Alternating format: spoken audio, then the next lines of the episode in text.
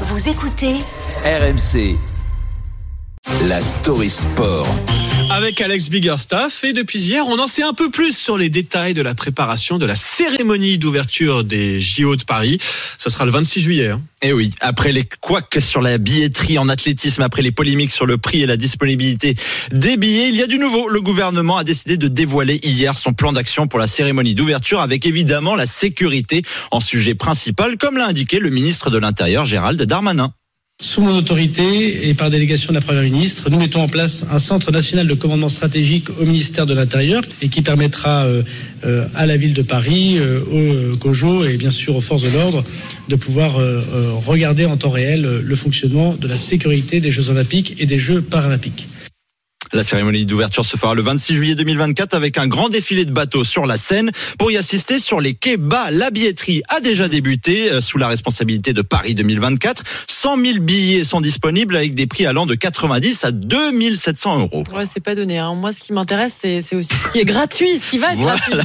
Il faudra donc se diriger vers les quais du Haut. Gérald Darmanin n'a pas encore donné de chiffres précis concernant le nombre de spectateurs attendus dans cette zone, mais selon les informations d'RMC Sport, on tourne autour des 400 000 personnes. Les détails avec monsieur le ministre. Les KO seront gratuits et en lien avec euh, la maire de Paris, nous avons décidé que c'était le ministère de l'Intérieur qui va concevoir, développer, financer et organiser une plateforme de préinscription sécurisée qui permettra à tout le public de s'inscrire et d'accéder gratuitement aux différentes zones des, des.